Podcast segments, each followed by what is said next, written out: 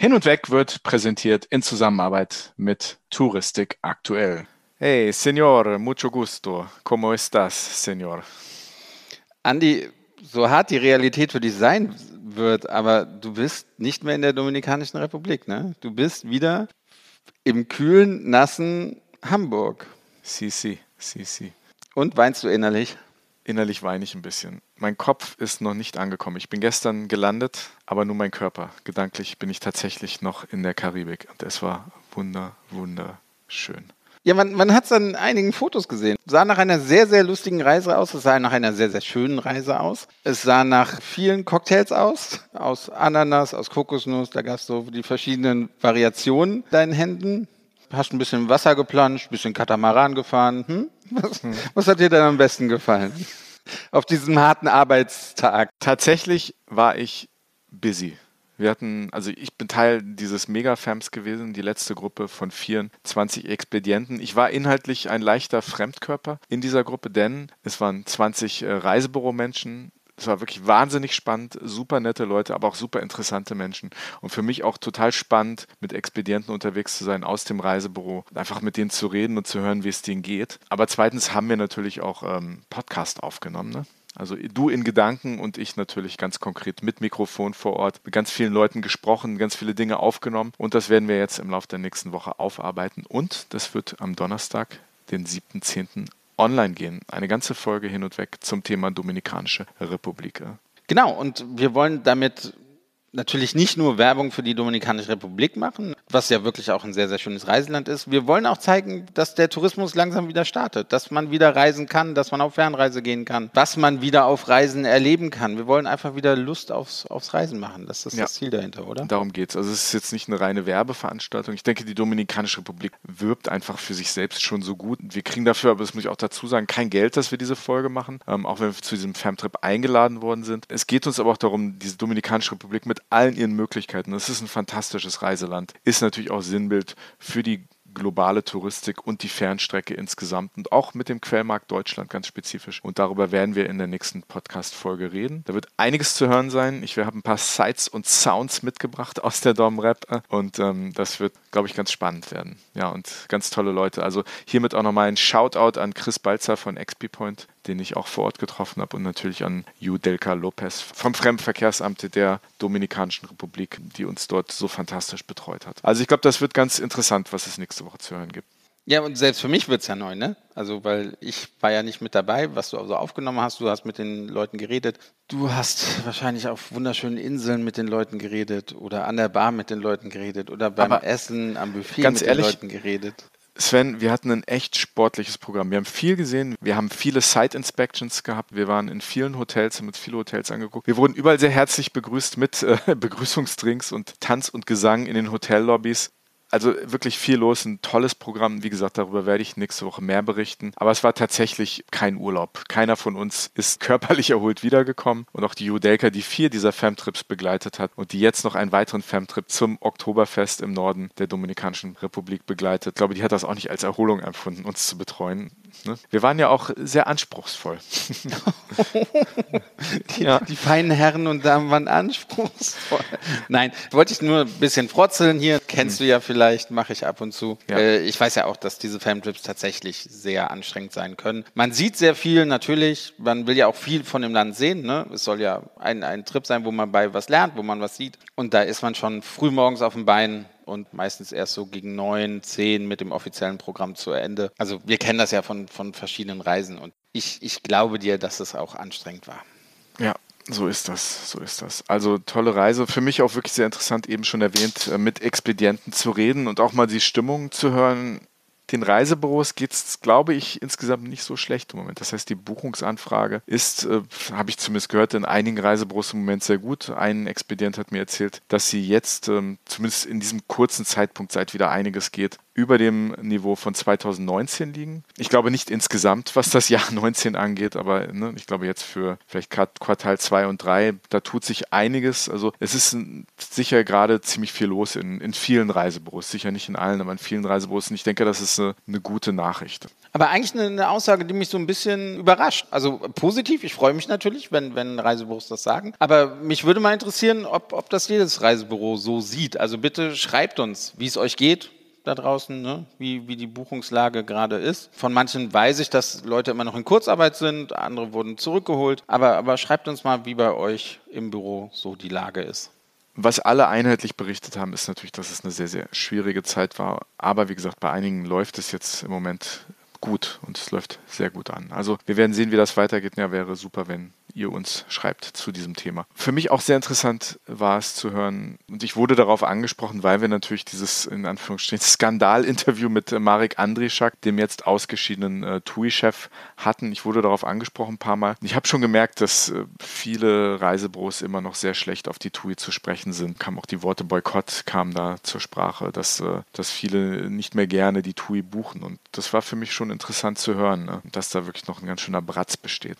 Aber was, was ich ganz interessant war, also ne, lustig, habe vor kurzem jemand getroffen aus dem TUI-Konzern, war eigentlich eine private Party und er hat dann auch wusste, wer ich bin und, und hat uns hat mich dann natürlich auch auf das Interview angesprochen mit Mario und er war echt traurig, dass er geht. Also er hat schon gesagt, das war einer, der konnte uns mitreißen, der hat uns einen klaren Weg aufgezeigt, den, den wir auch mitgegangen sind, weil wir es genauso sehen und wäre echt schade, dass, dass er jetzt gegangen ist. Also es gibt auch diese Stimmen auf jeden Fall. Ich glaube, beide Positionen schließen sich nicht zwingend aus. Ich glaube, die Reisebüros haben natürlich diesen Ärger auf die TUI, weil sie sich vor allem zu Beginn der Krise sehr vernachlässigt gefühlt haben, was die Erreichbarkeit der TUI anging. Dafür hat sich die TUI auch entschuldigt. Der Fritz Jussen hat sich dafür entschuldigt, ganz offiziell. Aber äh, das ist natürlich mit einer Entschuldigung so leicht nicht aus der Welt gebracht. Da spielen viele andere Themen noch mit rein ich glaube, dass zu dem Zeitpunkt André Schack dann die Dinge gesagt hat, die für viele absehbar sind, dass in 10, 15, 20 Jahren die Leute günstige Pauschalreisen sicher digital buchen werden. Vielleicht kam das für die Reisebüros zumindest zu einem falschen Zeitpunkt, weil die sich ja sowieso schon alleine gelassen gefühlt haben. Dass aber viele Leute auch gesehen haben, dass das die Zukunft ist, also glaube ich, das eine schließt das andere nicht zwingend aus und ich glaube, beide Positionen können nebeneinander stehen. Ne? Das auf jeden Fall. Also natürlich gibt es, können beide Positionen nebeneinander stehen und haben ihre Daseinsberechtigung. Aber wo wir gerade bei Time to Say Goodbye sind, Deutschland hat gewählt und so wie es aussieht, man weiß es noch nicht hundertprozentig, wird es ja ein, aber es wird auf jeden Fall einen neuen Bundeskanzler geben, es wird einen neuen Bundestag geben, auf jeden Fall und damit wahrscheinlich auch ja einen neuen Tourismusbeauftragten den wir hier auch schon mal einladen möchten. Ne? Ja, also ich denke, es wird sehr spannend werden, mit dem neuen Tourismusbeauftragten zu sprechen. Wir wissen, wie gesagt, noch nicht, wer das ist, aber definitiv ein Wunschkandidat für hin und weg in den nächsten Wochen und Monaten. Ich kann ausschließen, dass ich Bundeskanzler werde. Echt? Ich, ich finde, man hört im Moment so ganz viele Namen. Ähm, wir können ja mal deinen in den, in den Ring werfen, oder? Mal gucken, was passiert. Ich, ich bin mir nicht sicher, ob ich eine Mehrheit im Bundestag bekommen werde. Manche sagen so, manche sagen so. du hast ähm, es noch nie probiert, aber gut. Ja, liebe ja. Hörerinnen und Hörer, wenn ihr das wollt, ja, dann kann ich euch leider auch nicht helfen. Nein, aber, aber wenn ihr wollt, dass wir den Tourismusbeauftragten bei uns zu Gast haben, sobald es ihn gibt, dann könnt ihr uns das auch gerne schreiben, ob das interessant wäre oder nicht. Ja, ganz genau. Also, ich werde nicht Bundeskanzler, du aber auch nicht, Sven. Ja, aber ich liebe Eugel mit dem Tourismusbeauftragten. Aber wir bleiben Podcast-Moderatoren. Und wir haben heute einen sehr spannenden Gast, denn das Thema digital, digitale Touristik und vor allem die Zukunft der digitalen Touristik bleibt aktuell und wird auch, glaube ich, nicht mehr verschwinden. Und darüber reden wir heute mit einem sehr interessanten Gast. Wir sprechen mit Nadine Stachel, Regional Manager für Deutschland, Österreich und die Schweiz bei Booking.com. Wir freuen uns sehr. Ja, ein Gast, den wir schon vor längerer Zeit eingeladen haben. Und jetzt ist er da und wir freuen uns wirklich sehr. Viel Spaß dabei. Hin und weg. Der Reisepodcast mit Sven Meyer und Andi Jans.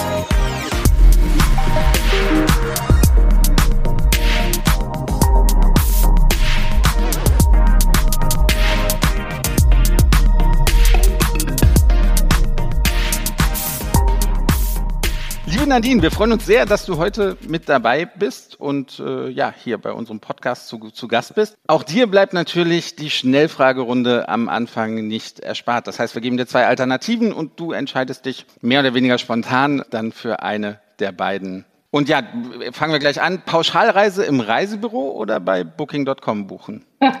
Gute Frage. Äh, ich glaube, ihr könntet die Antwort vielleicht erahnen, es ist Booking natürlich.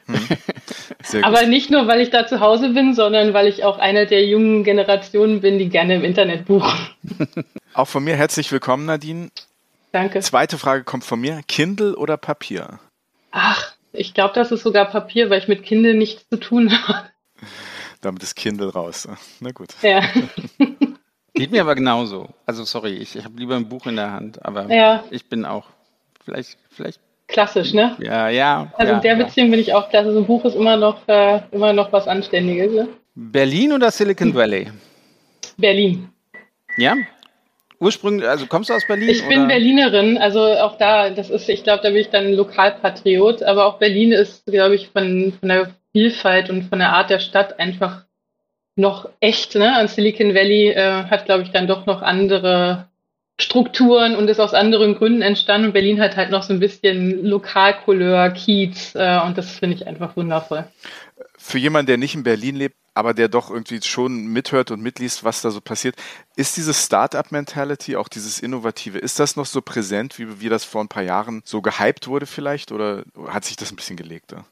Also es ist noch präsent. Ich glaube, wir haben ein paar kleine Rückschläge gehabt, als Google auch ein Headquarter hier aufmachen wollte und das dann auch von den lokalen äh, Baubehörden nicht ganz so genehmigt worden ist. Aber auch da ist so eine Art Campus entstanden. Und man kriegt das schon mit, gerade die Gaming-Industrie äh, ist hier sehr stark angesiedelt. Ne? Und ähm, jetzt gerade für uns im Bereich Recruitment merkst du das auch. Also wir finden wirklich schwer Leute, weil ganz, ganz viele Startups hier nach Berlin kommen. Und nicht natürlich, um zwingend meine Leute zu headhunten, also weil wir, ich bin ja für den Bereich der ähm, Partnerberatung zuständig, aber es gibt wirklich extrem viele ähm, Entwickler und Programmierer, die hier halt in der Stadt wohnen und leben. Und Berlin ist eben so international, du findest sämtliche Sprachen, ne? Du findest, äh, findest halt nicht nur Deutsch und Englisch, sondern du findest auch äh, eine Bandbreite an, an äh, sämtlichen Sprachen von Japanisch bis Koreanisch. Auch einer der Gründe, warum wir hier ein Customer Service Center haben. Der Sven guckt gerade nicht happy mit mir, weil ich manchmal in der Schnellfragerunde so auf die Bremse trete. Sorry, nee, das, äh, war halt auch nicht schnell geantwortet, ne? Okay, Nadine ist schuld, nicht ich. nein, blame nein, the, blame the guest. genau, wer schuld ist, Andi. Okay, sorry. Gut. Airbnb oder Luxushotel? Uh, Luxushotel. So, so. Kommt immer, kommt immer auch hier. Die feine Herrschaft. Verraten, ne? Die feine Herrschaft. äh, Sagen wir es mal so. Nee, es gibt wundervolle Airbnbs und private Unterkünfte. Ich glaube, es kommt aber auf den Anlass drauf an. Und ich würde auch nicht zwingend die Luxusunterkunft bevorzugen, sondern eher so das traditionelle Hotel. Aber es liegt auch so ein bisschen an meiner Vergangenheit. Äh, ich komme ja aus der Hotellerie und da ist so, ein kleiner Fable für. Und ich glaube, es kommt aber darauf an, auf welchen Grund man reist. Ne? Also wie gesagt, wenn ich mit meiner Familie unterwegs sein würde, vielleicht auch mal ein Airbnb. Gebucht über Booking. alle, alle Boxen werden hier gecheckt. Sehr gut. Sehr gut. Weniger fliegen oder Flug kompensieren? Weniger fliegen. Ja? Von Berlin ja. kann man auch viel mit der Bahn machen, ne? Also ja, wenn die pünktlich wäre, wäre es natürlich ideal. ja. ähm, ja, aber Fliegen, ich habe nichts gegen Fliegen, aber ich habe das auch zu viel gemacht. Deswegen bin ich da auch, äh, ich finde es auch so funktioniert ja auch super, ne? Mit Videochats und äh, Videocalls. Ja, denn man Echt? braucht nicht noch, immer noch keine Müdigkeit. Also so nach eineinhalb Jahren, zwei Jahren ist bei mir so ein bisschen Müdigkeit. Ich, ich fange jetzt wieder an. Leute gerne zu treffen. Ja, ja, mit Sicherheit. Aber die Frage ist, ob man dann so viel reisen muss. Ich bin früher sehr viel, ich bin 14 Jahre fast jede Woche gereist. Das ist dann irgendwann okay. genieße ich es hier zu Hause in meinem Multifunktionszimmer zu sitzen. Multifunktionszimmer, sehr gut, sehr gut. Mittlerweile ja. Okay, wunderbar. Du hast die Schnellfragerunde schon mal überstanden. Äh, also ne, so in der Art geht es dann weiter mit Zwischenfragen okay. von, von Andy. Lass uns erstmal über Booking.com reden. Ne? Mhm. Ist ja wirklich ein großer Name. Was macht Booking.com aus? Es gibt ja noch ein paar andere Anbieter. Was, was ja. sind eure USPs? Was, was macht deiner Meinung nach Booking.com so, so besonders? Ist ja wirklich sehr erfolgreich. Auch Kann wenn man, man zu, zu äh, Veranstaltungen, Kongressen geht, da wird ja. immer gesagt, das, was Booking so in den letzten Jahren gemacht hat, zieht man den Hut vor. Also wenn ich mich zurückerinnere, ich bin ja auch schon relativ lange bei Booking, schon bald 15 Jahre sind es. Also ich äh, habe angefangen, da waren wir noch ein ganz, ganz kleines Unternehmen, habe natürlich diesen ganzen Wachstum miterlebt. Und wir haben uns halt immer darauf fokussiert. Wir haben uns immer fokussiert auf das Kerngeschäft, also auf die Vermittlung von Hotelübernachtungen und haben das halt auch kontinuierlich weiterentwickelt. Ne? Und dann haben das äh, perfektioniert, würde ich sagen. Das heißt, wir haben immer in die Technologie investiert. Wir haben immer geguckt, dass wir das Kundenerlebnis oder das Gästeerlebnis in den Mittelpunkt stellen und auch so versuchen, den Kunden eben an, an einfache, schnelle Buchung zu ermöglichen mit allen Informationen, die er braucht. Ähm, USPs von uns mit Sicherheit, wenn ich äh, aus Gästesicht mir das anschaue, die Übersetzung in 43 Sprachen oder 44 Sprachen. Auch wenn andere Portale damit werben. Bei uns sind die wirklich übersetzt. Also es gibt nicht nur die, die Frames oder die Rahmen, die übersetzt sind, sondern wir haben auch die Unterkunftsinformationen äh, übersetzt. Das heißt, also ich als Kunde fühle mich natürlich auch viel, viel sicherer, dass ich, äh, dass ich dann auch die ganzen Informationen, auch Buchungskonditionen und Buchungsbedingungen auf meiner Landessprache äh, lesen kann. Wir haben einfache, einfache Suchmaschine ohne viel Tamtam. -Tam. Man gibt ein, wo man hin möchte. Man kann, äh, man kann Filter, man kann Filter nutzen. Wir haben überall Unterkünfte mittlerweile auf der Welt, also von auch von Hotels, traditionellen Hotels oder eben auch den personalisierten Privatunterkünften über Ryokans, über Villen, über Chalets, mittlerweile 28 Millionen. Also das heißt, auch die Vielfalt, die wir anbieten an Unterkünften, sind bei uns natürlich äh, enorm im Vergleich zu anderen, äh, zu, zu, anderen Portalen. Äh, für den Partner, wenn man das auch aus dieser Seite und aus dieser Warte sich anschaut, profitiert er natürlich auch von unserem ganzen Know-how, von unserer Technologie. Er profitiert von der globalen Reichweite. Das heißt, ein Hotel oder eine Unterkunft heute könnte sich das gar nicht erlauben oder sich gar nicht leisten, so viel Marketing zu machen, wie wir das tun. Ne? Wir, wir investieren Millionen, glaube ich, wie jeder auch in der Reisebranche weiß, eben in Suchmaschinen, in Google, aber auch in Baidu, in Yandex, in Yahoo in Japan oder in Korea, immer in Landessprache und können natürlich auch so viel, viel mehr neue Gäste akquirieren, die ein einzelnes Hotel oder eine einzelne Unterkunft gar nicht erreichen könnte. Wir haben die Übersetzung, wie gesagt, wir haben 365 Tage Kundenservice in allen unseren Sprachen, 24 Stunden, sieben Tage die Woche. Auch das ist natürlich für Kunden und auch für oder für Gäste ähm, und für Partner natürlich ein hervorragendes USP. Als, als Follow-up dazu, du hast eben erwähnt, Unterkünfte primär. Aber man kann ja nicht nur Unterkünfte mhm. bei euch buchen. Ne? Genau. Vielleicht kannst du einfach mal die gesamte Bandbreite nochmal darlegen. Einfach für, für, die Leute, die vielleicht auch Booking ja. nicht so gut kennen. Ja. Also es fing, es fing halt mit klassischen Unterkünften und Hotels an, bis wir dann eben uns auch unser Portfolio erweitert haben, als wir auch gesehen haben, die Nachfrage nach eben Ferienwohnungen, Apartments, Villen, Chalets steigt immer mehr. Wir haben Privatunterkünfte aufgenommen, wir haben sogar Boote, wir haben Baum, Baumhäuser, also jegliche jegliche Art und Weise oder jeglichen Unterkunftstyp, den man in der Welt finden kann, der ist bei uns buchbar. Nichtsdestotrotz merken wir auch, dass der Kunde und das Verhalten des Kunden sich natürlich ändert. Der will alles am liebsten in einem haben. Und wenn ich vielleicht auch an mich denke, äh, wenn man, wenn man in eine Destination fährt, in der man vorher nicht war, dann musst du anfangen, okay, wie komme ich vom Flughafen denn überhaupt zum, zum Hotel oder zur Unterkunft? Wie, was mache ich vor Ort, etc. Da musst du Millionen an Webseiten durchsuchen, wenn du überhaupt Informationen findest, sodass wir gesagt haben, okay, wir wollen dem, dem Kunden, dem Gast ein, ein reibungsloses, ein nahtloses Erlebnis bieten, vor der Buchung, während der Buchung und nach der Buchung, so dass wir eben auch jetzt Flüge ergänzt haben. Wir haben Transport ergänzt, wie zum Beispiel Taxi. Wir haben ähm, Autovermietung hinzugefügt und auch natürlich die Buchungen vor Ort an Sehenswürdigkeiten, Museen, Funkturm, Eiffelturm, was auch immer. Das heißt also, wir haben da wirklich das ganzheitliche Paket mittlerweile im Angebot. Wer, wer steckt denn hinter Booking.com? Also es ist ja ursprünglich ein amerikanisches Unternehmen. Ähm, wer steckt dort hinter in den USA und wer steckt in Europa dahinter? Hm. Vielleicht möchte ich nochmal korrigieren. Es ist nicht ursprünglich ein amerikanisches Unternehmen, je nachdem, wo man, woher man kommt. Die Booking Holdings ist ein amerikanisches Unternehmen, das ist richtig. Äh, vor, vorher Priceline, ich glaube, das kennt auch der ein oder andere. Aber wenn wir über Booking.com sprechen, dann jährt sich übrigens dieses Jahr unser 25. Bestandsjahr. Sind wir ein holländisches Unternehmen mit Hauptsitz in Holland. Das haben wir auch nicht weiter geändert. 1996 gegründet von einem Mann und einem Computer, kann man sagen. Also es ist wirklich ein Visionär gewesen, unser Gründer, der dann auch angefangen hat, die, Buchung, äh, die Buchungen per Fahrrad ins Hotel zu bringen. Also es war wirklich ganz, ganz dünn.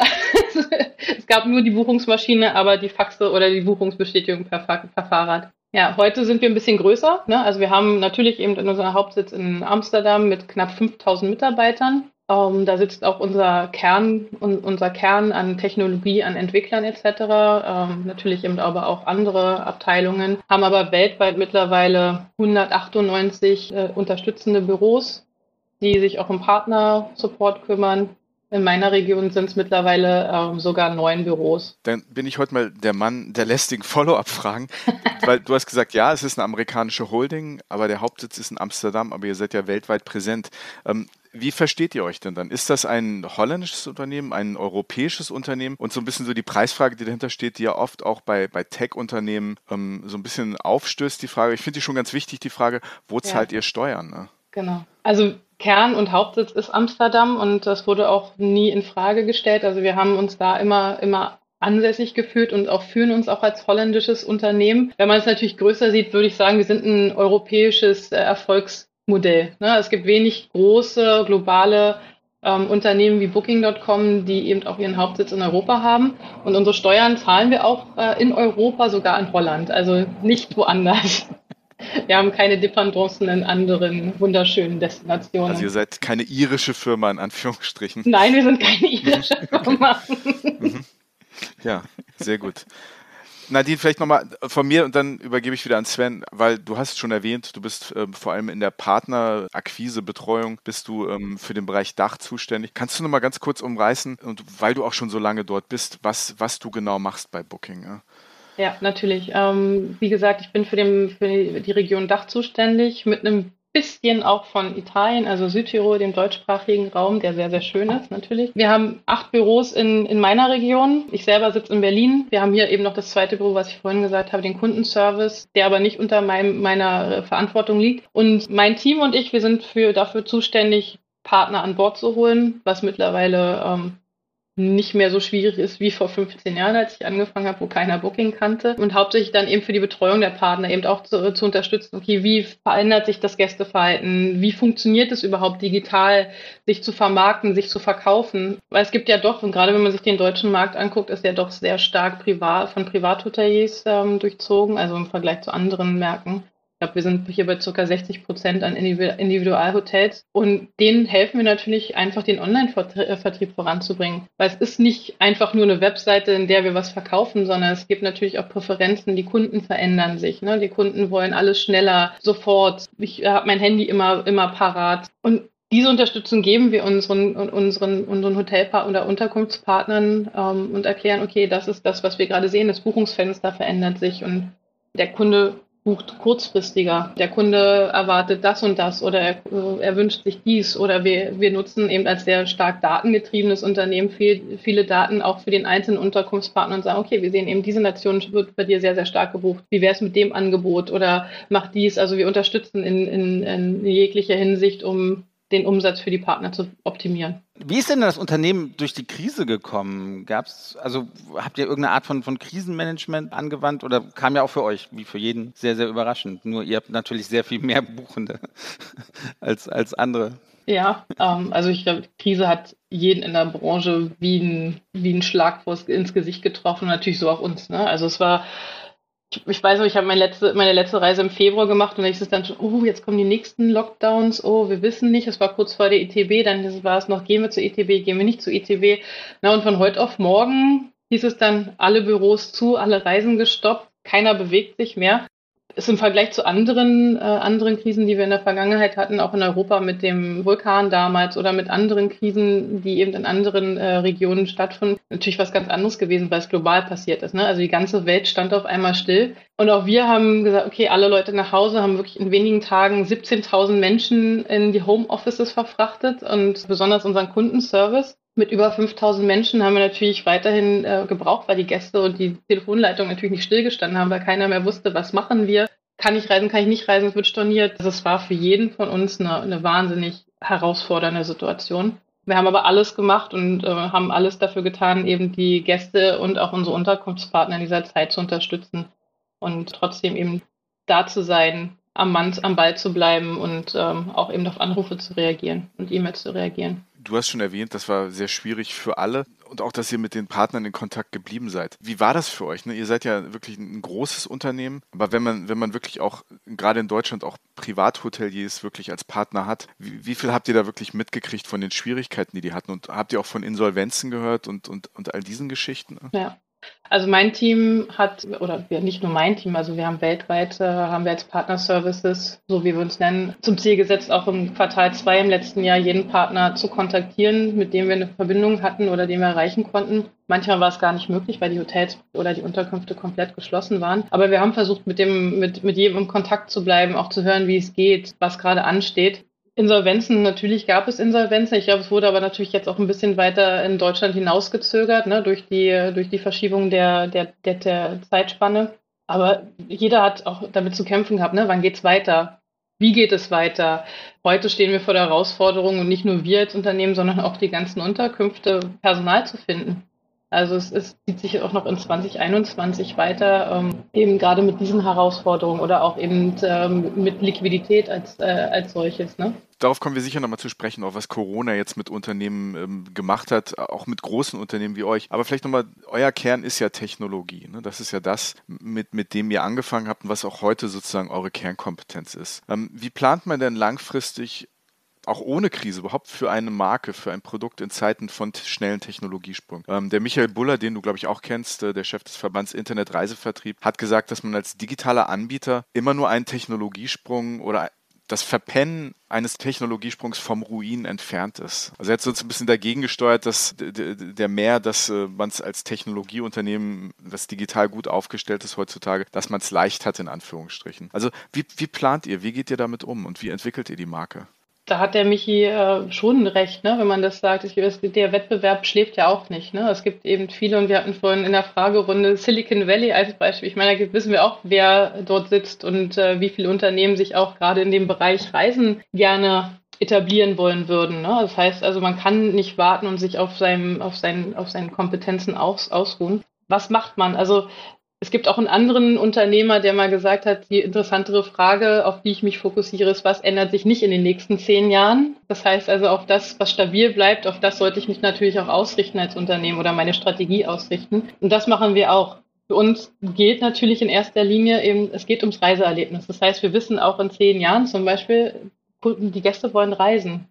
Wie sie reisen, ist natürlich eine andere Sache und da spielt dann der Punkt eben Technologie eine ganz, ganz große Rolle. Das heißt, man darf nicht anfangen, nichts weiterzuentwickeln und das ist auch das, was wir machen. Wir haben immer die neueste Technologie oder wir arbeiten immer mit der neuesten Technologie. Wir, wir können so eben auf die Veränderungen, die, die passieren, die um uns herum passieren, natürlich reagieren. Vor zehn Jahren hat keiner zum Beispiel über Mobilfunkgeräte ge gesprochen oder vor 15 Jahren, als ich angefangen hatte, da gab es noch den WOP-Dienst oder sowas, äh, aber da hat doch keiner drüber gebucht. Ne?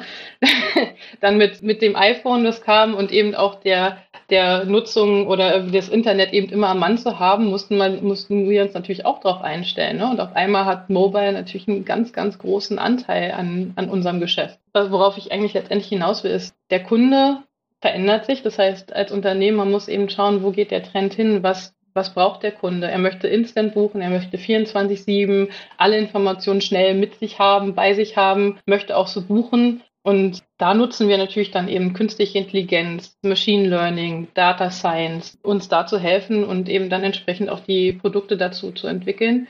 Das haben wir alles in-house. Also wir haben viele, wir haben unsere ganzen Entwickler, Programmierer eben in Amsterdam, das ist eben unser Herz, Herzstück. Und vielleicht ein Beispiel dazu, wo wir gerade eben auch einen sehr, sehr großen Fokus drauf legen, ist eben auch Personalisierung. Ne, also auch wenn der Kunde oder wenn der, wenn der Gast eben digital alles haben möchte und schnell alles haben möchte, möchte er es ja doch noch personalisiert haben, möchte er trotzdem ein, ein Angebot finden, wo er nicht eben äh, Seite über Seite runterklicken muss oder durchsuchen muss, sondern er möchte ja das finden, was er präferiert. Nehmen wir zum Beispiel unser Ranking. Wenn wir drei jetzt zum Beispiel eine Suchanfrage eingeben würden, Rom vom 5. bis zum 6. würden wir alle drei unterschiedliche Angebote erhalten bei Booking oder eine andere äh, unterschiedliche Sortierung.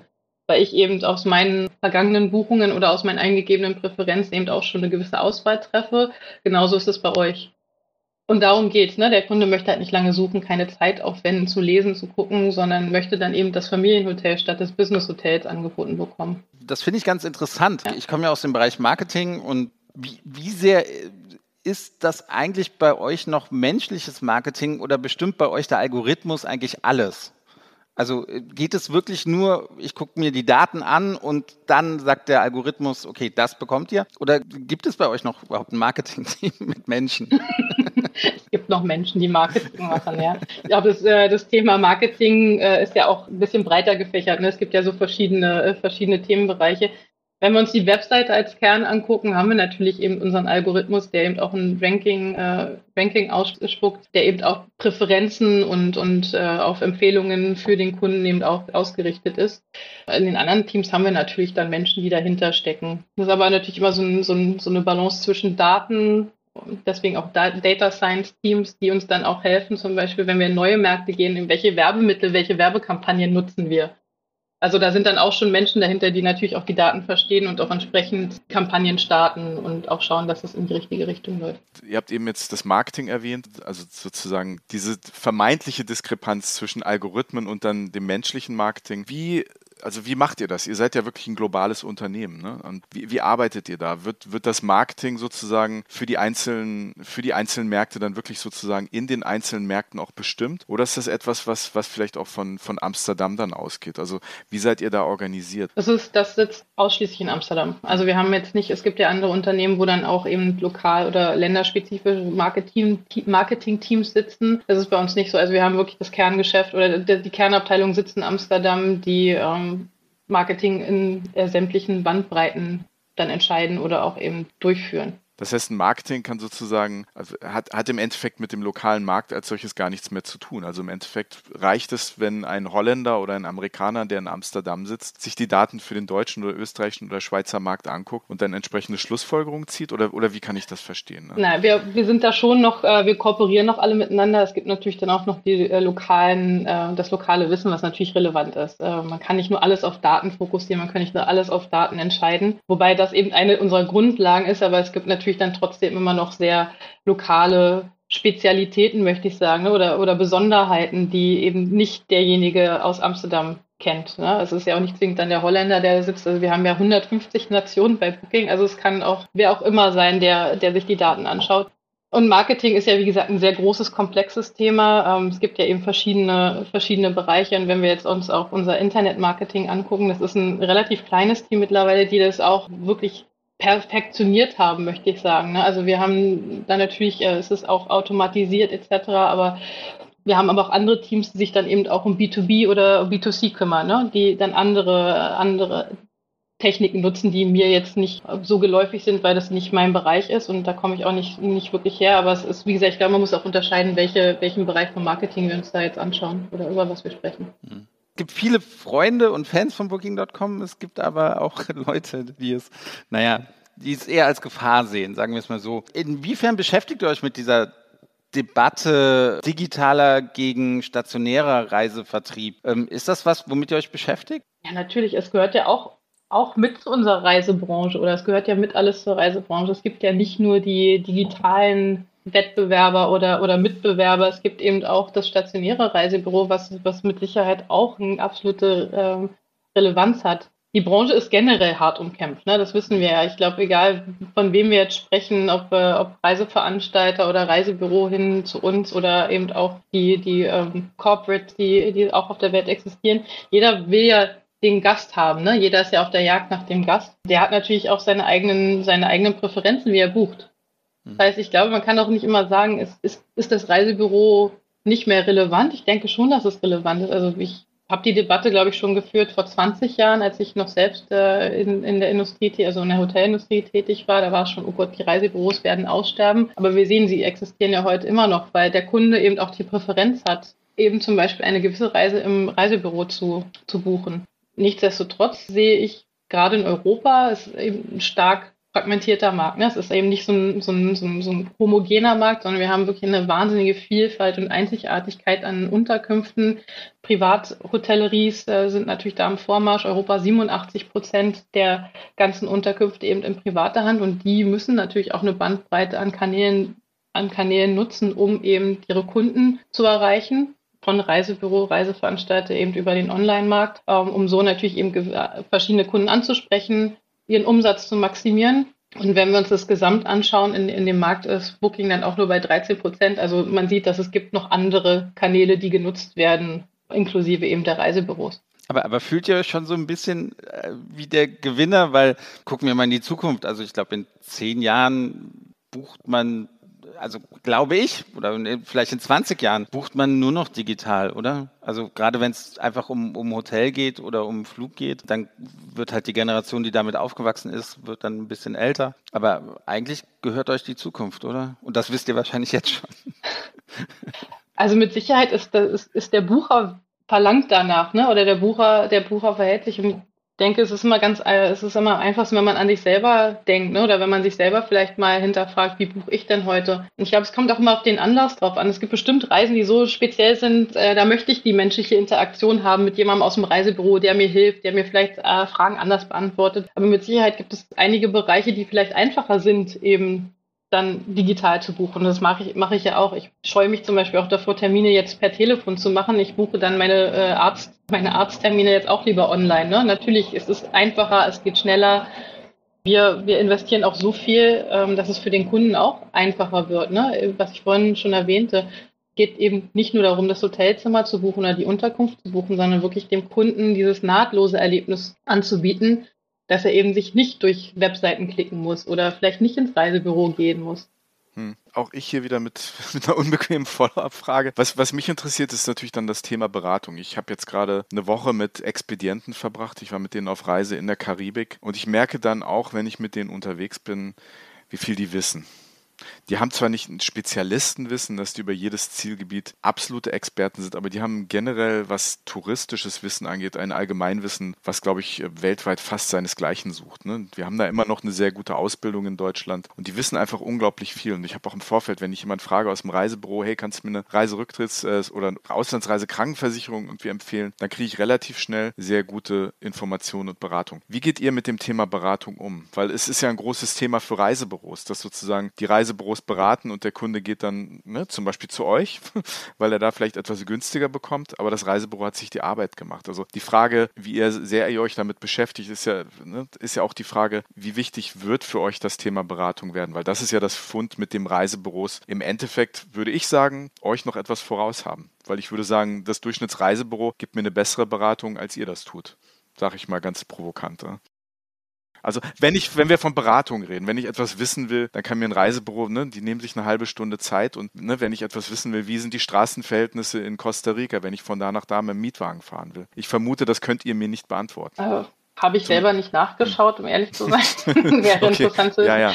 Naja, also ich auch da, äh, da kommt auch die Technologie schon wieder zum äh, ins Spiel. Ne? Das heißt also auch da eben die Nutzung von, von künstlicher Intelligenz, Machine Learning oder oder, oder Ähnlichem wird uns natürlich langfristig auch helfen, Kunden zu, oder Gäste besser zu beraten. Wir haben auch Foren, wir haben die Möglichkeiten mit zum Beispiel unserem Booking Assistant, an dem wir verschiedene, verschiedene Kanäle in einem Ort gebündelt haben, also auch zum Beispiel ein Live-Chat mit unseren Kundenservice-Mitarbeitern oder auch mit äh, Nachrichten, die ich direkt ans Hotel schicken kann. Also auch da kann man ja so eine Art Beratung vielleicht erhalten.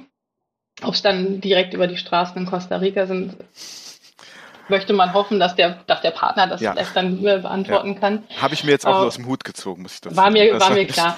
Also zu, zu einem gewissen Grad können wir halt heute auch schon oder nicht heute, wir können eben auch den Kunden beraten. Wir haben ja die Informationen auf unserer Webseite und die finde ich dann eben auch in der, in der, in der lokalen Sprache wieder. Das heißt, wir versuchen ja auch eben alles so transparent und so umfangreich und ausführlich auf unseren Hotelbeschreibungen und Unterkunftsbeschreibungen darzustellen, dass diese Fragen eben vielleicht auch im Vorfeld schon beantwortet werden können.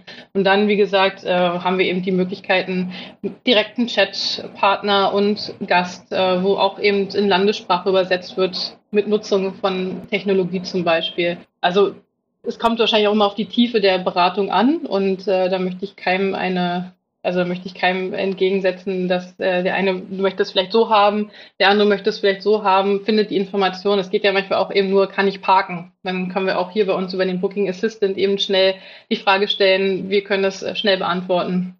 Wenn es um komplexere Fragen geht, das ist dann auch ein Thema, an dem wir natürlich eben unterstützen können, wie ich sagte. Wir haben unsere Kundenservice Center, es gibt auf der Welt zwölf Stück davon mit 5000 eigenen Mitarbeitern, die eben für unsere, für unsere Gäste, aber auch für unsere Partner mit Frage und Antwort zur Seite stehen, ähm, die eben auch dann bei komplexeren Fragen helfen können. Eben wie gesagt, wenn jemand unsicher ist, können wir eben auch die Verbindung mit dem Partner herstellen. Also doch schon ein großes Thema, mit dem ihr euch beschäftigt. Ja, ja natürlich. Ja. natürlich.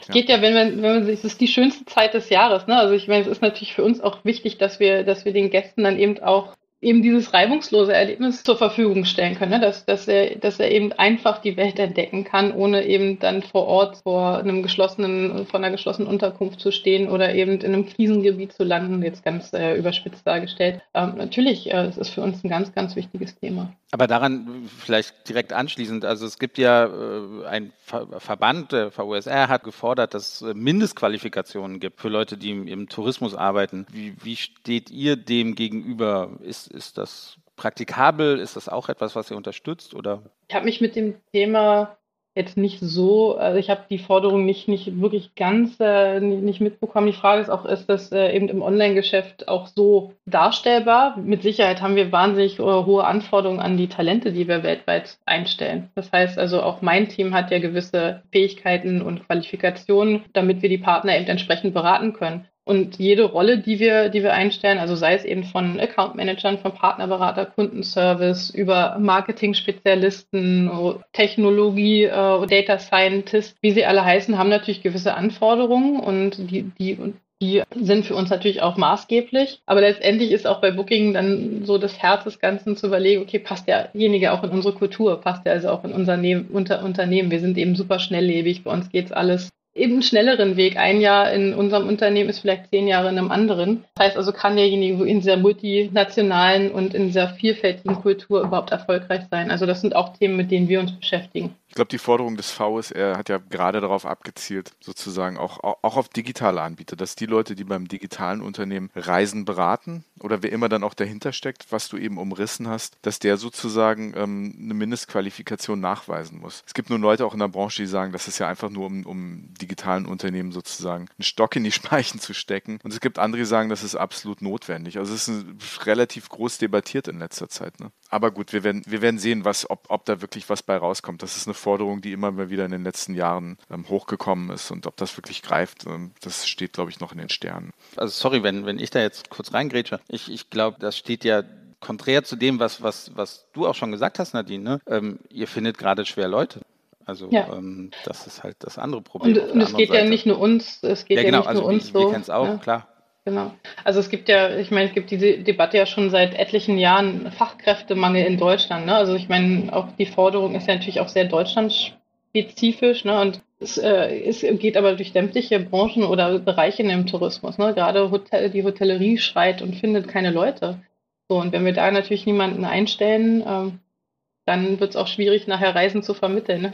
Ja, ganz genau. Ja, das ist ja auch, was viele sagen. Ne? Jetzt, jetzt in dieser Situation diese Forderung zu stellen, hat, hat etwas äh, Suizidales an sich, ne? dass man sagt, so, es ist sowieso schon so schwer und jetzt machen wir es noch schwerer, Leute zu finden. Ne? Also gut, das, das, das vielleicht mal so am Rande. Ne? Aber meine Frage so generell, wie, wie funktioniert der Nachwuchspolitik bei Booking? Also du hast eben schon erwähnt, es ist nicht leicht, Leute zu finden, vor allem mhm. es ist nie leicht, gute Leute zu finden. Ne? Das wäre schön, das, wenn, ja. die, wenn die an Bäumen wachsen. Genau. Ähm, bildet ihr in Deutschland aus? Wie, wie ja. findet ihr Leute oder gibt es da keinen kein goldenen Weg? Also auch wir äh, haben da natürlich nicht, äh, nicht, nicht die, den goldenen Weg. Also auch wir sind ein Unternehmen, was weltweit äh, sämtliche Möglichkeiten ausnutzt, ne, um Leute zu finden. Wenn wir jetzt auf Deutschland gehen, du hast gerade gefragt, wir ausbilden, wir bilden nicht aus, also wir sind ja kein klassischer Ausbildungsbetrieb. Also wir suchen dann schon Leute, die eben aus der Branche im weitesten Sinne kommen und äh, auch eine Affinität eben Affinität zur Gästebetreuung, Kundenbetreuung haben, Partnerbetreuung, ähm, die das gerne machen, die eben vielleicht aus der auch aus der Online-Industrie kommen, vielleicht auch Quereinsteiger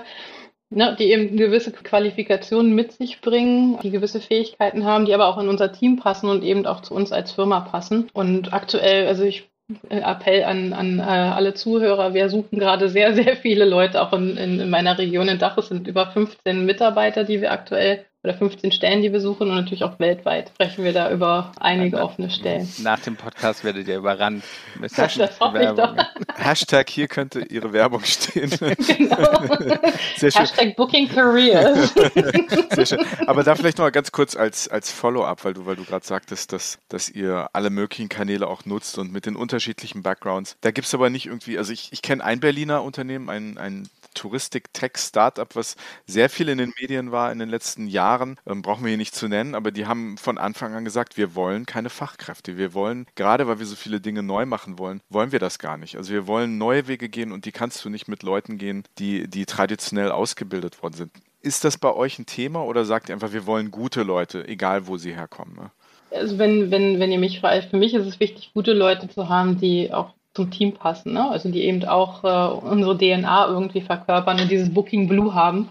Ich so an meine Zeit bei Booking zurück mich erinnere, ich habe auch eine Zeit lang den asiatischen Raum betreut und das erste Mal, als ich dann meine Teams in Japan und China besucht habe, dachte ich so, wow, die sind echt Booking Blue, ne? Also so, so nennen wir das. Also das war so, als ob ich, als ob ich eigentlich nur in ein anderes Büro nebenan gegangen bin und äh, habe mich aber sofort zu Hause gefühlt, weil wir alle irgendwie so das gleiche, diese gleiche Leidenschaft für, für dieses Unternehmen haben. Wenn du, wenn du gerade diese Referenz zu dem Unternehmen aus Berlin hast, das sind natürlich auch Techno, äh, sind ja wahrscheinlich eher Techies, die da gesucht werden. Ähm, ob die, wie die ausgebildet werden oder ob man da nur mit jemandem neue Wege erschließen kann, die jetzt keine traditionelle Ausbildung haben, möchte ich in Frage stellen. Wahrscheinlich ein guter Mix von allem ist immer ja, gut, ne? Nee, es ging denen auch, auch, auch in der Beratung darum, dass sie gesagt haben, also so traditionelle Touristikkaufleute ist überhaupt nicht unser Ding. Wir wollen auch Leute, die anders denken in der Beratung, auch im Vertrieb. Also das hat sich zumindest bislang, ich weiß nicht, wie sich das jetzt während Corona entwickelt hat, aber das war schon so ein bisschen auch in deren DNA. Andere Wege kann man halt nur mit Menschen gehen, die halt äh, die alten Wege nicht gegangen sind. Hm. Lisa, also ich, ich bin da schon dann jemand, der sagt, es muss ein Mix aus allem sein. Ich finde wichtig, neue Wege zu gehen, äh, nicht nur in der Technologie, aber auch eben in, in, der, in der Unterstützung von, von eben unseren, unseren Gästen oder unseren Partnern, macht mit Sicherheit Sinn. Ne? Also auch mal eben um die Ecke denken und nicht immer nur dem Weg zu folgen. Geht ja auch darum, sich schön vielleicht noch ein, ein ergänzender Satz, man muss sich halt auch schnell anpassen können. Ich glaube, das ist ein, einer der, der ganz, ganz wichtigen Kompetenzen, die jemand haben sollte, weil wenn du aus einem traditionellen Betrieb kommst, dann ist es vielleicht doch oft, äh, dauert ein bisschen langsamer, da, da gehst du immer die gleichen Schritte, ne? Da, du hast immer den gleichen Prozess, immer die gleiche Art und Weise, wie du eben auch mit, den, mit deinen Gästen umgehst. Und das funktioniert halt nicht, ne? Es, es, du musst hier schnell sein, du musst eben auch in, in, innerhalb von kürzester Zeit neue Produkte verstehen und Wege verstehen, wie wir eben auch äh, mit dem Buchungsverhalten umgehen, was wir damit machen. Kommen wir mal zu dem wirklichen Reisethema. Ähm, wir haben jetzt Ende September, der, der Sommer ist vorbei, mehr oder weniger. Gab es Buchungstrends bei euch? Wer, wer war der große Gewinner? Wie haben die typischen Booking.com-Reisenden gebucht in, in diesem Jahr? Was, was, was habt ihr da rausgefunden, ja, also, rausgelesen? Ja, also für jeden wahrscheinlich in der Reisebranche ist das generell 2021 war natürlich, glaube ich, schwer hervorzu, hervorzusehen, ne? also oder zu, eine Prognose abzugeben. Und ähm, spannenderweise kann ich sagen, dass wir auch das Quartal 2 sehr positiv und sogar äh, so abgeschlossen haben, dass wir profitabel waren, was also auch ein wundervolles Zeichen ist, also für die gesamte Branche. Ne? Also wir sehen, und gerade in Europa sehen wir, dass die gelockerten Restriktionen oder auch natürlich die Impfungen geholfen haben, eben wieder das Reisen anzukurbeln. Und es zieht sich natürlich dann auch in den Juli, August oder auch in den September. Zahlen sind natürlich sind noch nicht veröffentlicht, aber auch da sehen wir absolut positive Trends innerhalb eben dann auch von Deutschland, aber eben auch in Gesamteuropa, ne? dass die Leute wieder Lust haben, das, das, äh, das europäische Ausland äh, zu erkunden oder eben auch nach Deutschland zu kommen. Gibt es besondere Markttrends, also bestimmte Destinationen oder Reisearten, die sich jetzt so ein bisschen abzeichnen, die vielleicht auch anders sind als vor Covid? Also eine Sache, die, die wir natürlich sehen, ist, dass die Buchungen an sich kürzer werden ne? und viel, viel mehr eben auch hin zum Internet oder Technolog äh, digital online, online geht, ne? wo vielleicht früher doch noch direkter gebucht wurde oder wo eben der Kunde direkt im, im, Hotel oder in der Unterkunft angerufen hat, sehen wir natürlich heute auch sich die Buchungen bei uns sehr stark eben zum Mobil shiften. Also wir haben im Quartal 2 waren 60 Prozent aller unserer Buchungen eben über äh, über Mobilgerät und, und inklusive die App, was schon ein enormer Anteil ist und dass die Vorbuchungsfrist der Buchungen viel, viel kürzer wird. Hat natürlich damit was zu tun, dass wir viel, viel mehr inländische Kunden haben oder Gäste haben, die eben äh, dann Deutsche in Deutschland eben buchen oder auch in den anderen äh, europäischen Ländern. Also der, der Trend zum Inlandstourismus ist verstärkt. Äh, wir sehen auch, dass die Nachfrage nach alternativen Unterkünften sich vom letzten Jahr weiterhin auch in dieses Jahr gezogen hat. Also eher das Apartment oder das Ferienhaus oder die Ferienwohnung eben äh, ganz, ganz, äh, ganz, ganz vorne standen. Ich glaube, Anfang des Jahres waren wir da bei 32 Prozent Anteil, was äh, diese Unterkunftstypen anging. Nichtsdestotrotz sind natürlich Hotels immer noch äh, Nummer eins für die Deutschen, wenn sie auch gerade eben wie im letzten Quartal unsere Städte erkunden. Also Berlin, Hamburg, Dresden, München waren natürlich auch wieder die Top-Destination, neben den ganzen Urlaubs, äh, Urlaubsregionen wie an der Nordsee, Ostsee oder auch eben in den südlichen, in den Bergregionen. Für mich eine ganz große Frage und deswegen, also auch nochmal auf die Frage, die wir eingangs in der Schnellfragerunde gestellt haben. Ähm, wie seht ihr die Kundenabsicherung der Zukunft? Jetzt nicht nur wegen der Krise, die wir jetzt durchgemacht haben. Was macht ihr, wenn der Kunde mehr als drei Leistungen bei euch bucht und damit sozusagen ein Sicherungsschein gebraucht wird?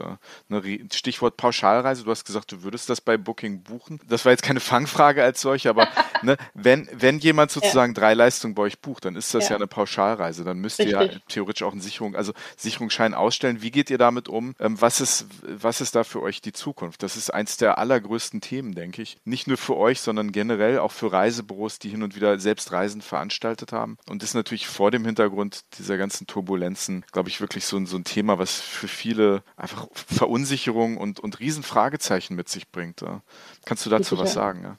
Also wir, wir haben natürlich ähm, nicht nur jetzt eben die Unterkunft bei uns auf der, auf der Webseite, sondern wie vorhin eingangs erwähnt, äh, geht es ja um auch andere Bestandteile wie Flüge, ähm, wie, wie Transport oder Attraktionen. Die werden aber alle einzeln gebucht. Das heißt also, es wird nicht gebündelt äh, wie bei Reiseveranstaltern. Das heißt also, wir sind nicht der klassische Pauschalreisevermittler oder, oder äh, die klassische Pauschalreiseagentur.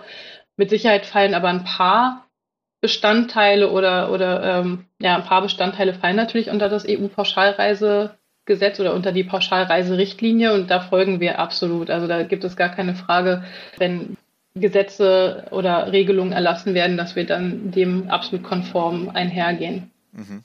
Das heißt, wenn ich, wenn ich einen Flug buche, ein Hotel und noch eine weitere Leistung, also äh, bei euch in einem Rutsch, dann ist das eine Pauschalreise oder, oder wie kann nee, ich mir das vorstellen? Nein, also wir, wir verkaufen keine Pauschal. Es sind einzelne Bestandteile, die gebucht werden. Und äh, laut der EU-Pauschalreiserichtlinie ist es ja so, dass innerhalb von 24 Stunden, wenn man dann einen Link gibt, dann gibt es eben auch die, äh, den Hinweis auf unserer Webseite. Ne, das, äh, aber wir sind keine klassische Pauschalreise in dem, in dem Sinne. Also wir vertreiben keine klassische Pauschalreise. Provokante Frage noch nicht aber vielleicht später mal? Das, gibt es Pläne? Also, äh, wo, wo steht Booking.com in zehn Jahren? Also äh, gibt es da größere Ideen? Wenn ich Glenn Vogel wäre, also unser CEO, würde ich da bestimmt eine Antwort drauf haben, aber äh, das kann ich leider nicht beantworten. Okay. Ja. Ähm, Mit Sicherheit, also ich möchte vielleicht da nochmal den Bogen äh, schließen. Es, es geht wir nennen es den Connected Trip. Ne? Also wir nennen es eben, äh, wir, wir wollen eben natürlich dem äh, Gast ermöglichen, dass er alles alles bucht. Und wir haben jetzt gerade auch, äh, wir haben die Krise angesprochen. Wir haben angesprochen, dass es auch für den Kunden eben um Sicherheit und Flexibilität geht. Und mit Sicherheit ist Booking da eine Marke, die dem Kunden auch natürlich Vertrauen und, und auch Sicherheit suggeriert. Ne? Also wir haben eben die Unterstützung mit dem Kundenservice. Der Kunde kann eben alle Bestandteile einzeln in unserer App oder auf unserer Webseite buchen, hat halt den gleichen Service, hat das gleiche Look and Feel. Er kennt Booking, er weiß, wie es passiert. Ich muss nur einmal die Zahlungsinformationen angeben. Ich muss da nicht irgendwelche Links anklicken oder in irgendwelchen, äh, irgendwelchen fremden Webseiten meine, meine Daten eingeben. Also darum geht es ja. Ne? Es geht also um den, den, den Connected Trip und den ganzheitlichen Trip. Ob das Pauschalreise oder, oder nicht sein wird, das, wie gesagt, kann ich nicht beantworten. Aber es geht eben darum, dass der Kunde dieses eine zentrale Ort hat, wo er dann alles findet. Mhm, mh. Noch eine Frage. Also nachhaltiges Reisen ist, ne, ist, wahrscheinlich einer der Trends und einer der Buzzwords jetzt äh, 2021. Wie, wie geht Booking.com damit um? Also was, wie richtet ihr euch nach, nach diesen Anfragen, die, es wahrscheinlich auch, auch gibt? Ja. Also wir haben, wir haben vor einigen Jahren auch unser Booking Cares Team in, ins Leben gerufen, wo wir angefangen haben, ganz, ganz zuerst eben die Destination zu unterstützen, wo eben Teams äh, Strände aufgeräumt haben, wo wir, wo wir eben Parks gesäubert haben äh, und wir als Unternehmen jedem Mitarbeiter dafür einen Tag im Jahr freigestellt haben, bezahlt, und, um diese Projekte und unsere Regionen und unsere Destinationen weltweit zu unterstützen. Äh, mittlerweile geben wir auch einen Nachhaltigkeitsreport raus. Seit 2016, wenn ich mich nicht irre, und schauen natürlich auch, wie wir oder was, was sagen uns die Kunden, was sagen uns Gäste, wie wollen sie reisen, wollen sie nachhaltiger reisen und versuchen das natürlich auch in unseren ganzen Buchungsprozessen und unsere Webseite mit äh, zu inkludieren. Ich glaube, spannend, spannend war, ich, äh, Zahlen muss ich leider ablesen. Also es, gerade jetzt in den letzten Jahren haben viele Kunden auch gesagt, sie wollen nachhaltiger reisen. Und das, das liegt auch daran, dass, glaube ich, wir alle so mal kurz auf Reset gedrückt worden sind oder auch kurz auf Reset umgelegt haben, okay, was, was kommt jetzt als nächstes? Ne? Wie will ich reisen? Wie gehe ich damit zukünftig um? Auf einmal äh, hatte man doch damals gehört, dass das Wasser oder die Kanäle in Venedig auf einmal wieder blau strahlen. Ne? Und ich glaube, das hat viele auch wachgerüttelt. Äh, also da hat die Krise vielleicht auch was Positives bewirkt, eben auch das Reisen nachhaltig anders zu verändern. Hotspots zu melden, haben gesagt, 64 Prozent möchten sie nicht mehr. Also dann doch lieber vielleicht in, in andere Destinationen zu gehen. Und das ist auch was, wo wir unterstützen können, ne? wo wir auch versuchen können, eben Gäste zu leiten oder auch anderweitig zu inspirieren komische Frage. Ähm, das nachhaltige Hotels irgendwie extra, kann man danach suchen oder, oder sind die extra, äh, haben die ein extra Brand oder sowas? Noch nicht, oder? Es ist definitiv ein ganz großes Thema, was, äh, was hundertprozentig kommen wird, wenn es noch nicht da ist. Ich verkaufe euch die Idee, kein Problem. Sehr gut, Nadine, du hast es fast geschafft. Die letzte Frage, die stellen wir jedem Gast. Und mittlerweile kriegen wir, und am Anfang war die Antwort sehr eindeutig. Aber wir merken mhm. mittlerweile, wir haben darüber geredet, ob wir diese Frage überhaupt noch stellen wollen, weil wir ganz lange nur eine Antwort bekommen haben. Wir merken okay. jetzt aber, so, wo, wo ein bisschen Licht am Ende des Tunnels ist dieser Krise, dass die Frage dann doch anders beantwortet wird. Hin oder weg, Fernreise oder Heimaturlaub? Ach, spannend. Heimat, die Heimat ist sehr schön. Aber ja. auch fern gibt es tolle Ziele. ja. Nee, Deutschland ist wundervoll. Also ich, äh, ich ich meine, jetzt als Berliner, da kann man in beide Richtungen fahren. Jetzt und, ja. Äh, wir, jetzt ja. äh, nee, aber ich, also ich, wir haben, Deutschland ist ein wundervolles, ein wundervolles Land mit wundervollen Gebieten und Regionen, die es äh, sich definitiv lohnt anzuschauen. Hm. Und okay. gerade jetzt auch sollten wir uns wahrscheinlich auch alle besser unterstützen und umso mehr unterstützen. Sehr gut. Sagt Nadine Stachel, Regional Manager für Dach bei Booking.com. Ein globales Unternehmen, was aber dann doch irgendwie sehr europäisch ist. Also vielen, vielen Dank, dass du mitgemacht hast. Es war sehr spannend. Und ich bin wirklich sehr gespannt, ähm, ob wir euch in den nächsten Jahren dann auch als wirklich als offiziell als Reiseveranstalter sehen werden und ja auch, auch wie der Gesetzgeber damit umgeht, dass, dass ihr in alle Bereiche sozusagen wächst. Da bin ich sehr, sehr gespannt. Also vielen, vielen Dank fürs Mitmachen. Ne? Danke, Danke, euch sehr. auch. Und ihr, liebe Hörerinnen und Hörer, wenn ihr Fragen, Anmerkungen oder Kommentare habt zur heutigen Folge oder zu irgendwelchen anderen Themen, könnt ihr uns wie immer schreiben auf Instagram oder Facebook unter Hin und Weg Podcast oder über unsere Webseite hin und weg podcast.de, wo Sven wie immer eure Anfragen innerhalb von 24 Stunden beantwortet. Das machst du immer noch, Sven, oder? Die Garantie steht bis zum Lebensende. Alles klar. Auch wenn es hin und weg irgendwann mal nicht mehr geben sollte, schreibt einfach weiter. Das Kontaktformular wird ähm, für die nächsten Jahrzehnte oh. online sein. Genau. Alles klar. Vielen lieben Dank, Nadine Stachel, und vielen lieben Dank fürs Zuhören. Wir würden uns sehr freuen, wenn ihr nächste Woche wieder dabei seid bei einer neuen Folge von Hin und Weg, der Reisepodcast mit Sven Meyer und der Mann, der kein Genius-Level bei Booking.com hat, Andy Jans. Ich, noch eine Frage, Entschuldigung, Entschuldigung. Ich frage dich tatsächlich für eine Freundin. Ähm, es gibt nur Genius 2 Level, ne? Ist geplant, ja. das irgendwann mal zu erhöhen? Seid gespannt. Man weiß es nicht. Man weiß es nicht. Seid okay. gespannt, wartet. Äh, also es, es, lohnt sich dann also auf jeden Fall zumindest erstmal ein Genius-Level zu bekommen. Andi, arbeite dran. Aha, und hier nochmal ein ganz oh. spezieller Dank an Sven Meyer, der die schönste Abmoderation auch noch kaputt kriegt. ich danke dir. Du bist überhaupt nicht flexibel, ne? Null. Nee. nee. Überhaupt okay, nicht. vielen lieben Dank, Nadine. Danke, Nadine. Danke auch. Tschüss. Ciao.